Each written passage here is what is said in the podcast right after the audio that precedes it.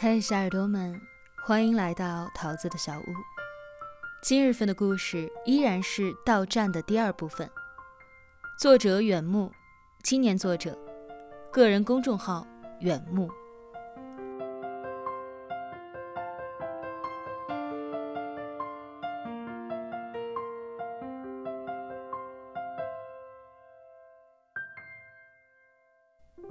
一个星期之后。陈浩遵循着此前和葛城的约定去他家拜访。他已经记不起上一次去别人家做客是什么时候了，像是一件很陌生的事情。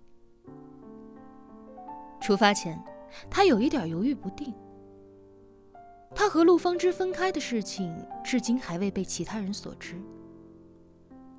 陆芳芝对外界只字未提，而陈浩也默契一般的不予理睬。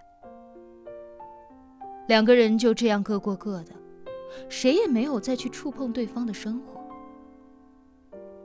直到前段时间，陆芳芝突然发来的短信，才终于打破了维持在两个人之间脆弱的安宁。但陈浩于今都未做出任何的回应。他恼怒于陆芳芝种种鲁莽的行径，不管是他的不告而别，亦或是他的突然出现。都让他屡屡的陷入了被动。这一年的生活当中，他无数次醉倒在了那片深寂的深，他无数次的醉倒在那片沉寂的深海里。直至这一次，他毫无征兆的被葛城救了出来。他来到葛城所租住的房子，在一个老社区里，周遭的建筑和楼道肮脏破旧。再加上自己提着两大袋水果徒步爬到了六楼，让陈浩对此行毫无任何期许可言。他站在阴暗的楼道里，再三确认着葛城告诉他的门牌号，随即小心翼翼地伸手敲响了房门。里面立刻传来塑料拖鞋踏过木质地板的声音，那紧凑焦急的脚步声，反而让门外的陈浩紧张起来。自从那件事发生之后，他已经有将近三年没有见过葛城了。而这三年当中，对于葛城的愧疚也已经被时间消耗殆尽，被转化成了一种麻木的疏离，却又在那扇逐渐打开的房门当中被渐渐的拉拢，将之于阴暗的陈浩裹挟进了屋内耀眼的昏黄里。那迷离恍惚的视线下。缓缓地映现出了令他熟悉的样貌。好久不见，陈浩，你瘦了好多。葛城热情地把手搭在了陈浩的肩上，毫无声息地将时间的缎带重新的连接了起来。许久未见，葛城现在的样貌让陈浩感到诧异。他打量着眼前的葛城，说道：“你怎么胖了这么多？这不是工作了吗？”没什么时间运动，再加上经常要出去应酬，这不……葛城的话说到一半，从客厅侧面的卧室里走出来了一个女人。这是我女朋友，姚曼。葛城指着姚曼，然后又将手收了回来，摊成手掌放在陈浩的胸前。这是陈浩，我高中时最好的兄弟。你好，姚曼靠在一旁的桌上。他仓促地拨开了挡住视线的头发。那一瞬间，陈浩的脑海里闪过了陆芳芝的身影，令他感到不安。他和姚曼面面相觑，而此时一旁的葛城示意陈浩去饭桌上就坐。他拉着姚曼走进厨房，锅铲和盘子不断地发出清脆的撞击声，伴随着一股浓稠的香味从逼仄的厨房奔涌而出。逐渐将整个空间包围。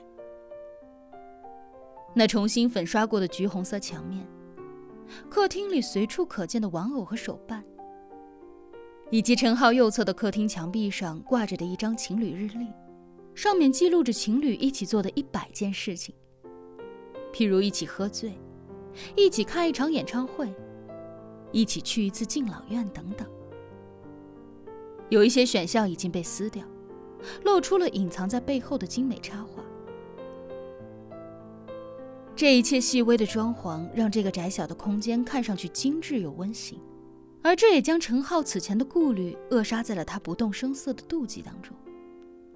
当葛晨和姚曼将他们精心准备的菜肴置于陈浩眼前时，他才骤然意识到，那种因为被寂寞收紧的饥饿感，正在他的腹腔当中步步为营的膨胀，又随着他伪装的矜持土崩瓦解。但不可置否的是。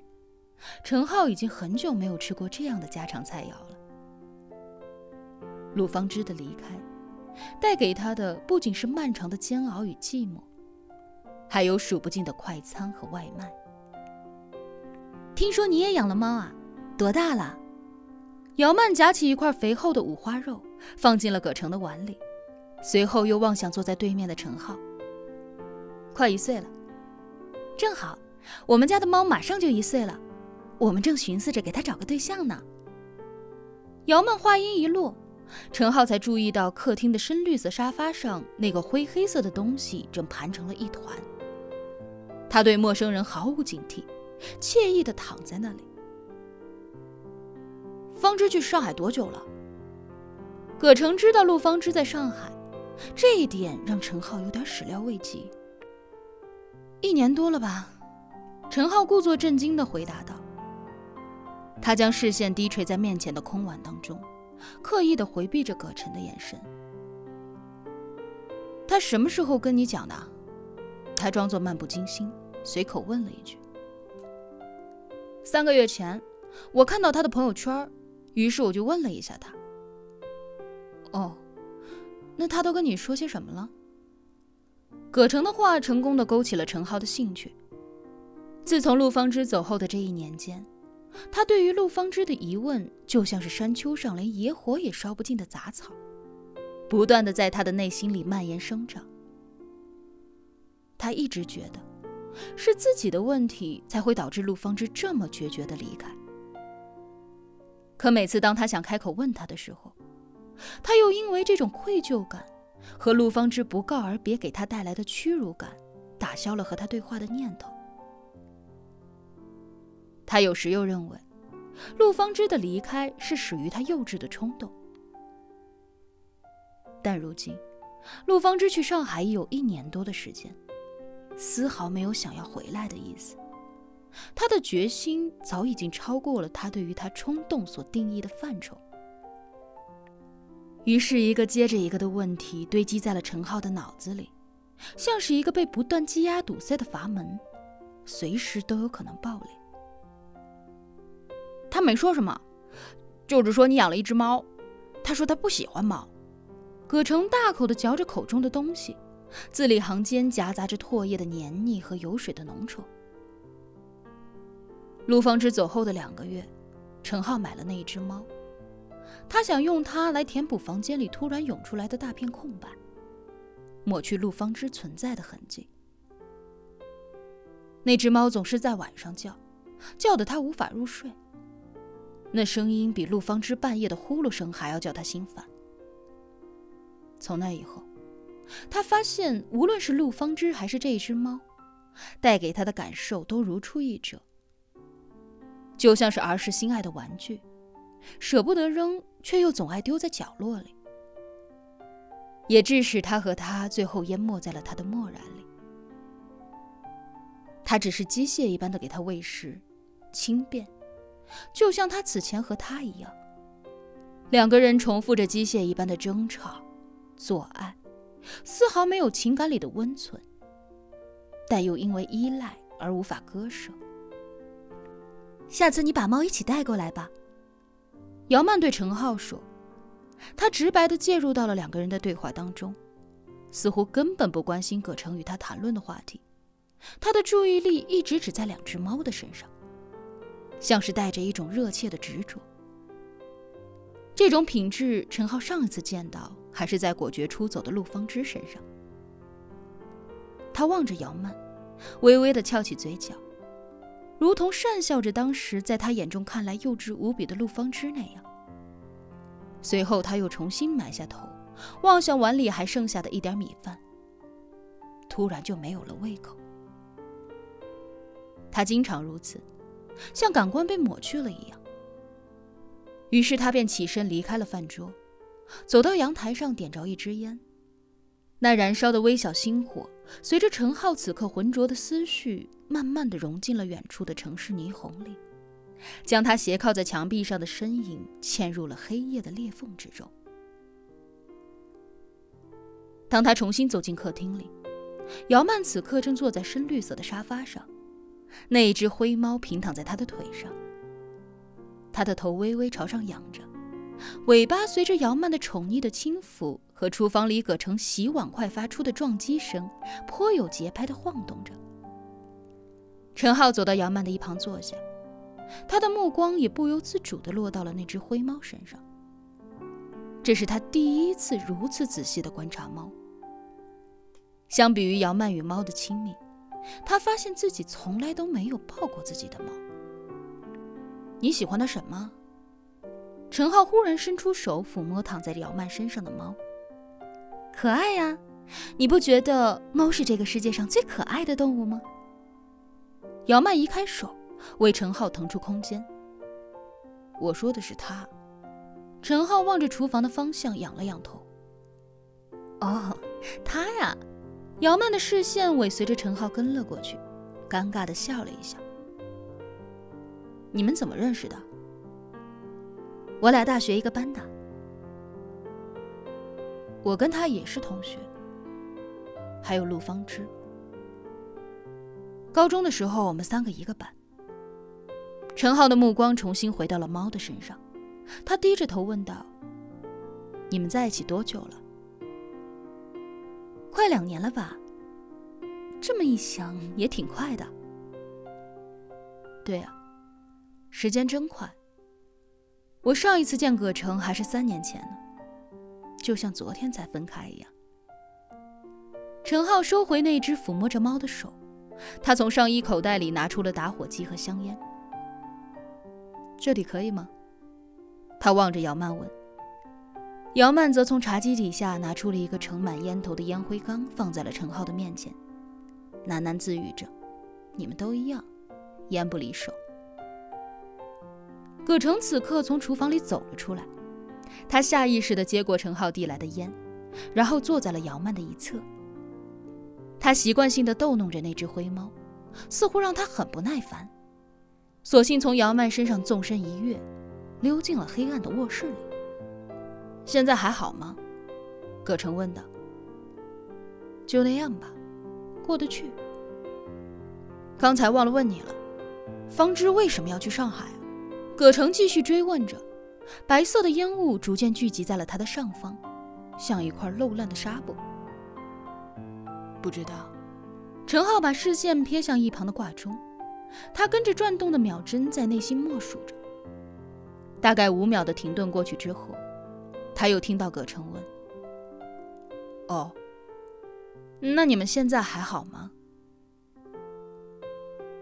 这个问题让陈浩突然陷入了三年前。那时候，葛城站在陆方之面前，问他是否喜欢自己，而陈浩躲在一旁的树后，听得一清二楚。陆方之干脆地斩断了葛城对他的情愫，没有给他丝毫的机会。让他倍感屈辱，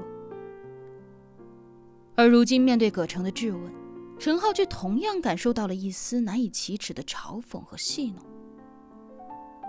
他试图让自己冷静下来，可是脑海里不断闪过自己和陆方之在一起生活的画面，一幕幕从高潮到跌落，直至他戛然而止，刹那间冷场。